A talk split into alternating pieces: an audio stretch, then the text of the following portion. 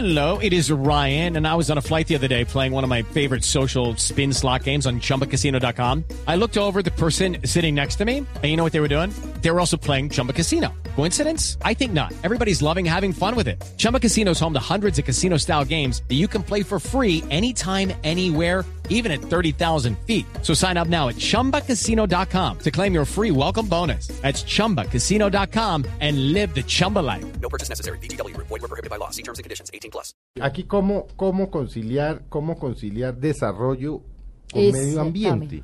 Porque es que dentro Conservación de lo que versus usted está- desarrollo. claro, dentro de lo que usted está diciendo, claro, el caso de Mamo es diferente. Dice, eso es lo nuestro, esto es ancestral, aquí ustedes no tienen por qué entrar. Que digamos, por eso los marginan, por eso no los consultan, por eso no se ha hecho la consulta, por eso se enteran por los periódicos y los noticieros y, y la radio. Pero, ¿cómo, como lo han hecho en otros países, conciliar desarrollo y medio ambiente? Canadá, que usted lo sabe, tal vez uno de los países medioambientalistas más importantes. de- de- o sea, y lo ha logrado. Lo ha logrado. Tal vez usted se acuerda en Banff, en el Parque Natural de Banff, yo no sé si usted ha estado, donde eh, está el lago San Luis. Ahí lograron un hotel de unas características especiales, no, no seis estrellas, 90 estrellas. Claro, la diferencia es que el Ministerio de Ambiente de Canadá, o sea, el colombiano dividido por cambio el dólar real de Canadá, ¿no? Que ya tienen la apoyo, pero ¿cómo conciliar? ¿Cómo No, es que conciliar? no, no, es- yo creo que el, el tema, yo creo que estamos como en un falso dilema, en decir que la única forma de conciliar desarrollo y medio ambiente es que la gente tenga la pijama en el parque. No, el parque puede tener en todas sus eh, zonas de amortiguamiento y hay cientos de, cientos de lugares es divinos para hacer hoteles para que los hagan como quieran.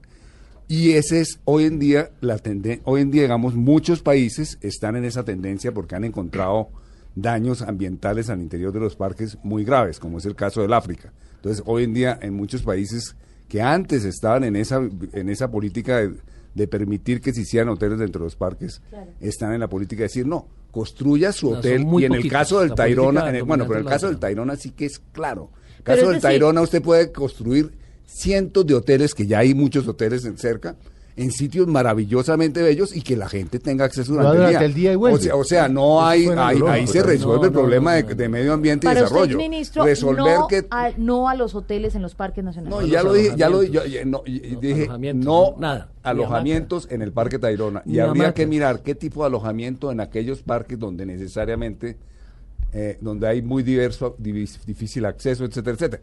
Pero digamos, eso es una visión mía. Pero lo que yo creo que es importante en este momento es que, que, que ojalá el gobierno tome Claro, esta oportunidad para definir en blanco y negro Claro. de qué estamos hablando. Y esa, de nuevo, en muchos, la mayor parte de turistas de los grandes parques de Estados Unidos, el 80% se hospeda por fuera de los parques. Ramón, Sí, ¿por qué insistir? 20%, ¿Por qué insistir cuando las comunidades indígenas dicen no, cuando No, la gente no, siente tan sens- esta sensibilidad con el parque, cuando ustedes se han visto entre la espada y la pared frente a lo que está opinando el país? Porque ese es el desarrollo con conservación, es la política que en el mundo se está imponiendo en más de 60 No, eso no es países cierto, eso no es con cierto. mucho éxito. Costa Rica, para poner el ejemplo más cercano, está hoy desarrollando y es un líder en América Latina del ecoturismo con supremo éxito. Tiene 2.600 millones de dólares de turismo al año con 4 millones de habitantes. Colombia no llega a 2.200 con 40 millones y están conservando perfectamente sus reservas y sus parques. La, parte de razón turistas hoy en día en Costa la Rica llegan a reservas privadas. ecoturismo es precisamente que la gente paga por dormir en el parque. El 20%, no hay que obligar a la gente a dormir en el parque, pero hay 20% de personas que están dispuestas a pagar una suma importante de dinero por dormir en el parque conservándolo. Y con esos recursos se incorporan las comunidades, se protegen sus sitios, se les da trabajo y se conserva el parque. Esa es la razón de, de- por la cual el ecoturismo está avanzando en el mundo y por la cual hay hoteles en Pero todas partes. preguntémosle al mamo, porque digamos que el gobierno, pues, o el Estado, porque es que es lo que dice, lo que dice Manuel, es que esto no se puede legislar a punta de trinos. Que sí, que no, eso tiene que ser el Estado, pero bueno. Ni siquiera en esas condiciones, sea, ustedes llegan, los inversionistas dicen, vamos a trabajar con la comunidad, vamos a generar empleo, vamos a generar conservación, por supuesto, vamos a garantizar los resguardos, vamos a construir escuelas, vamos a construir hospitales o a darles cero. Los indígenas de la sierra, que además somos muy pacíficos, Es que ese es el problema. Si esto fuera en el Porque es Cauca, que si aquí cuando uno ¿Cómo chavala así? es cuando lo si oye. esto fuera en el Cauca, No, pues así suene horrible, si- pero si aquí el que chavala es el Cauca, que oyen. Claro, pero lo que está diciendo es verdad. Si Somos fueran muy los indígenas. NASA de- del si Cauca, sería el otra Cauca, realidad. Yo creo que no pasará lo mismo. Sin embargo, los, los mamos y todos los pueblos de la sierra somos gente de diálogo, de paz. Pero si ni siquiera lo Lo llaman. cual no significa que nosotros no tengamos nuestra voz de protesta y siempre la palabra más bonita que usan los mamos es llegar a acuerdo. Pero, Pero ¿cuál- ese acuerdo ¿Cuál no- sería es el el acuerdo? acuerdo? el acuerdo Claro. tiene que ser basado en unos pilares que hay dentro del marco también constitucional. El artículo séptimo dice, se protege la diversidad étnica y cultural del país, de la nación. Y los pueblos indígenas venimos habitando hace más de milenios de años. Entonces la discusión esta de este derecho es de 200, de propiedad, del tema del desarrollo, lo entendemos. Pero ¿cuándo han entendido la visión de los pueblos indígenas? Pero entonces eso quiere decir que no, no hay acuerdos. el acuerdo tiene que ser también pensar en la vida. Y es que esos lugares son importantes para el- no solo para los ambientalistas, los ecologistas, sino para los pueblos de la sierra.